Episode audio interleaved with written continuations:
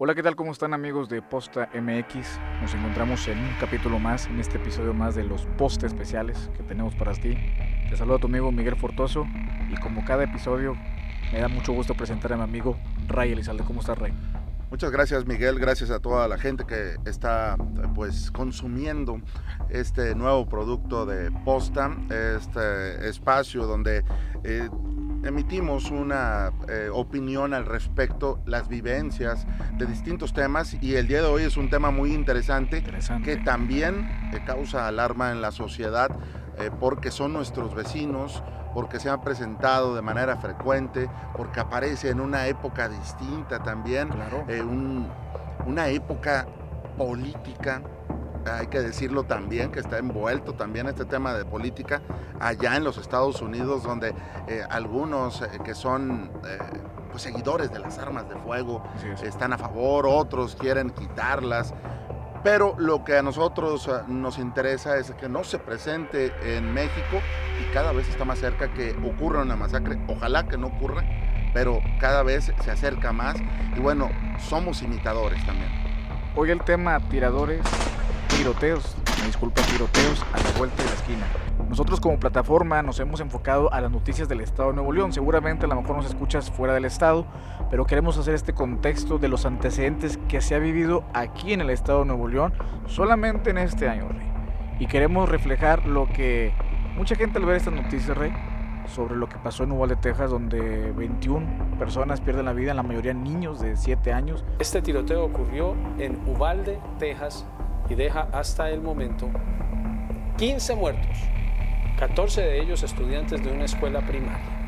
Pero esto nos alarma para ver, observar qué pasa en nuestro estado. Vamos a empezar a hacer la recapitulación y a narrar cada una de las historias para que ustedes, amigo eh, que nos escucha, tenga conciencia de lo que estamos sucediendo, porque yo creo que estamos a nada de esa línea tan delgada, Rey, de vivir o de ver, ojalá y me equivoque, esa situación. Empezamos en el mes de febrero en la preparatoria del municipio de Apodaca Rey. Así es, era una época difícil por el tema de inseguridad prácticamente que no se ha detenido esta eh, ola, esta, ola eh, que ya prácticamente no es una ola porque ya se estancó desde aquel año 2009, 2010 que la violencia estaba en las calles, pero ya ha entrado a lugares donde no esperábamos eh, que estuviera presente, los lugares eh, de educativos, estos eh, sitios donde lamentablemente también ahí han sido los sitios invadidos por la inseguridad y las armas de fuego. Así es, fue en el municipio de Apodaca en el mes de febrero cuando un joven de preparatoria le encuentran un arma misma que presumió en sus redes sociales en grupos de WhatsApp. Sus amigos, sus mismos amigos lo detectan hacen el señalamiento y bueno, la autoridad interviene. Los estudiantes, los compañeros de este joven, alertaron a los padres de familia luego de que difundiera una fotografía donde se observa un arma larga, además de algunas municiones. Minutos después arribaron hasta este sitio elementos ministeriales, seguidos después también por elementos de Fuerza Civil de la Policía Estatal, quienes ingresaron y confirmaron que efectivamente la amenaza fue verídica durante la tarde del domingo y ante esta situación alertaron a los estudiantes, posteriormente ingresaron los elementos policíacos. E inclusive después de esto deriva a un cateo en algunas fábricas. Así es, eh, lo mencionaba el secretario de Seguridad, que todavía es, y que incluso ha vivido toda esta época, eh, Aldo, Aldo, Fassi, eh, incluso desde aquella ocasión de las balaceras, que ya tocaremos también ese tema en el sur de Monterrey, pero bueno, que deriva en este tipo de situaciones donde se encuentra armas de fuego, donde se ligan a esta situación. Donde los menores tienen acceso. Bueno, eso fue en el mes de febrero. Posteriormente, en este mes, en el mes de mayo, un niño, porque esa es la palabra, un niño o adolescente de 11 años, asalta un negocio del municipio de Apodaca, encapuchado, dice la testigo, en la colonia Las Golondrinas. Fue detenido por elementos de la policía de Apodaca por intento de asalto con arma en un negocio de comida. 12 años tenía niño. La captura se concretó en la avenida Suizos de la colonia Golondrinas, cuando los oficiales realizaron un recorrido por la zona y fueron alertados de los hechos. El menor fue trasladado ante un agente del Ministerio Público especializado en justicia para adolescentes. Aunque tú dices, bueno, esto no tiene que ver una escuela, pero ¿cómo un menor tiene acceso a las armas? Estamos hablando que esto fue en el mes de mayo, en el municipio de Apodaca, Colonia Las Golondrinas, asalta el negocio, el menor es detenido y tiene acceso a las armas, Rey. Ese eh, libre acceso que se ha tenido para las personas elegidas, Miguel. Aquella persona que es profesionista, que intenta tener quizás algún arma de fuego para defenderse, defender su integridad, el dinero que ha ganado legalmente, alguna propiedad. Es difícil que te den un porte de arma y te preguntas, ¿cómo es que un delincuente lo obtiene tan fácil? ¿Cómo es que un niño, un menor de edad, una persona de 11 años que apenas está empezando a vivir, eh, bueno, tiene una de ellas y una de grueso calibre. grueso calibre, eh, y es cuando te cuestionas, ¿qué están haciendo las autoridades? No solo estatales, sino también eh, federales.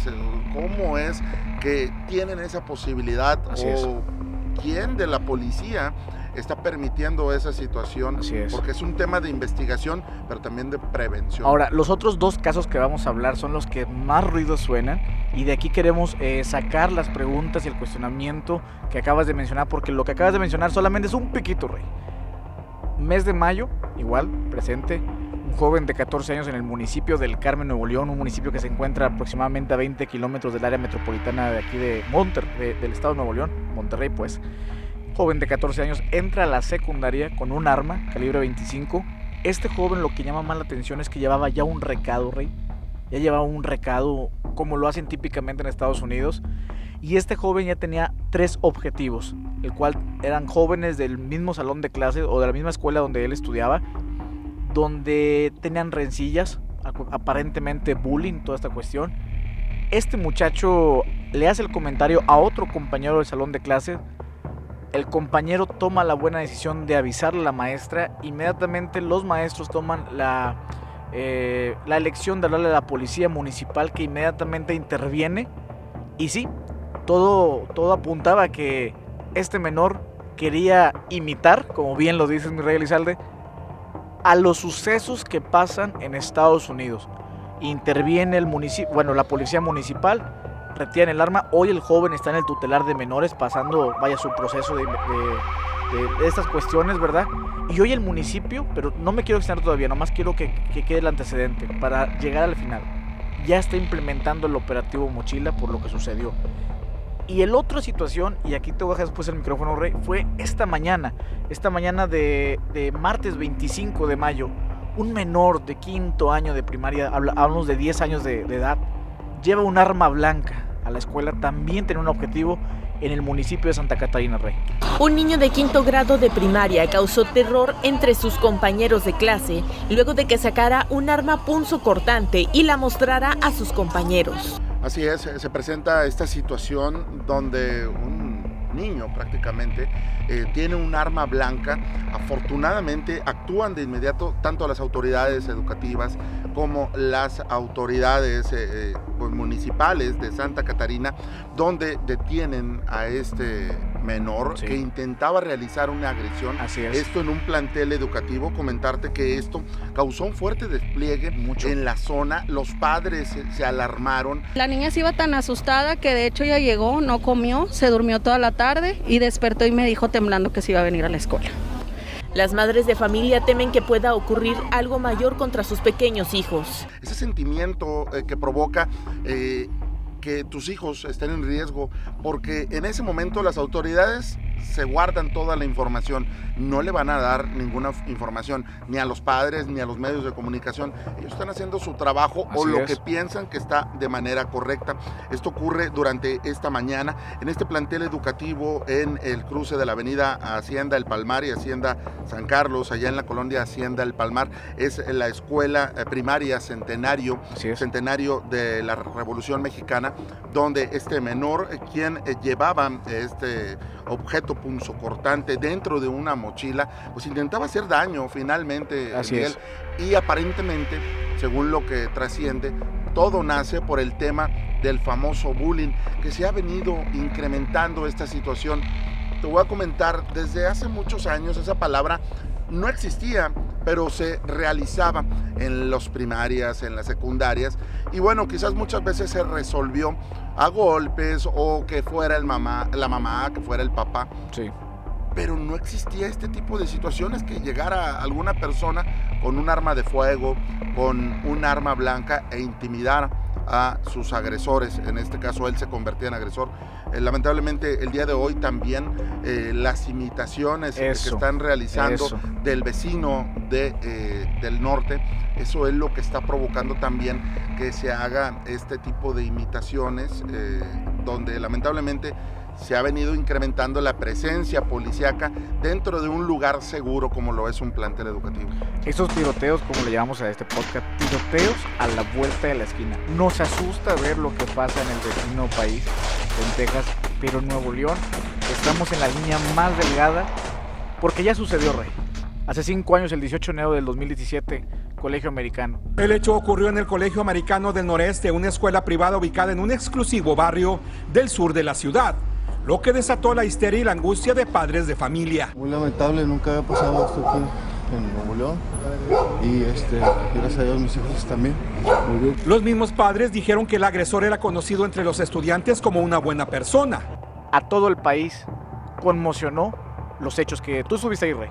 Sí, se convirtió en una nota mundial, mundial, como lo hace lamentablemente cada uno de estos hechos violentos eh, este colegio americano ubicado aquí en el sur de la ciudad de Monterrey. Eh, muy temprana hora reportaba la Cruz Roja Metropolitana, poco después de las 7.40, 7.37 de la mañana, eh, una persona baleada, algo común en Nuevo León. Nuevo León. No hay una hora donde se especifica que va a haber una persona baleada. Bueno, ahí había una persona baleada. Pero... que causa un fuerte despliegue de autoridades pero resultó que... Bueno, resultó, te dan una dirección como lo hace comúnmente la Cruz Roja Metropolitana. Si lo buscas en el, en el guía roji en aquel entonces y aparece que es frente a una escuela, pues bueno, aparentemente algún intento de robo por la zona, un robo de vehículo.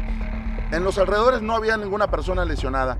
¿Qué es lo que ocurre? Era dentro de un plantel educativo, lo primero que te das cuenta. Es correcto. Los padres eh, que eh, incluso no se habían retirado, acababan de dejar a sus hijos dentro de este plantel educativo, uno de los más costosos que hay en, esa zona el sur. de Monterrey. Así es. Eh, pues bueno, se alarmaron al escuchar las detonaciones de arma de fuego y se preguntaban qué era lo que ocurría. Al interior simplemente cerraron las puertas en la escuela al llegar la, policía municipal, al llegar la policía estatal, la ministerial, cierren puertas y vamos a desarrollar este, esta investigación. Pasaron los minutos, llegó la Cruz Roja, se alarmaron mal los padres de familia, paramédicos de protección civil entraron a ver lo ocurrido y lo alarmante es cuando comenzaron a salir las camillas con personas lesionadas y bueno, escurriendo de sangre. La jornada transcurría normal cuando el joven de 15 años de tercero de secundaria saca una pistola y dispara primero contra uno de sus compañeros en el mismo escritorio. Después continuó con su maestra mientras ella recoge lo que parecen ser papeles de una tarea escolar y luego dispara a tres más de sus compañeros. Segundos después, el joven agresor trata de dispararse en la cabeza, pero la pistola se queda sin municiones. Retrocede y saca debajo de una mesa otro cargador y finalmente se da un tiro. Fueron imágenes impactantes, el video circuló como fotografías de cómo fue el resultado de eso. Y para cerrar este episodio, exactamente es por eso que hoy tocamos el tema. Aquella ocasión, hace cinco años, el país se conmocionó, pidiendo que todos los papás colaboraran en Operativo Mochila, todas las cuestiones y dejan muchas preguntas al aire y a la gente que nos escucha o nos vaya a ver a través de la plataforma de posta en las diferentes, ya sea Facebook, YouTube, Spotify. Mencionar aquí es, porque en Estados Unidos existe una regulación, entre comillas, de armas. Pero en México, ¿quién regula las armas? En México, ¿cómo los jóvenes tienen acceso? Esa es una. La siguiente es, Rey, acabas de mencionar algo importante, la imitación, porque estos eh, tiroteos ahora son transmitidas en diferentes plataformas digitales como si fuera un reconocimiento. Y número tres, si las armas no son buenas o malas, ¿cuánto tiene que ver la educación o lo que los jóvenes o menores, porque no son tan jóvenes o menores, están siendo, vaya, educados o qué están observando en sus casas? Es difícil tratar de regular una sociedad armada eh, cuando también al mismo tiempo están vendiendo en las mismas calles la droga, que lógicamente eh, no vas a tener un buen manejo de un posible eh, arma de fuego. Eh, lamentablemente en esta sociedad no se puede. Aquí en México, en teoría, lo está realizando esta regulación el ejército mexicano, la Sedena, que prácticamente en los últimos años se ha vuelto simplemente un vigilante de las calles eh, que no vigila, que no cuida, que simplemente recorre las calles uniformados, por supuesto. Algunos ya cambiaron de nombre, la Policía Federal, que ya no es la Policía Federal, es la Guardia Nacional, donde incluso hay algunos extranjeros que no sienten lo que es ser mexicano.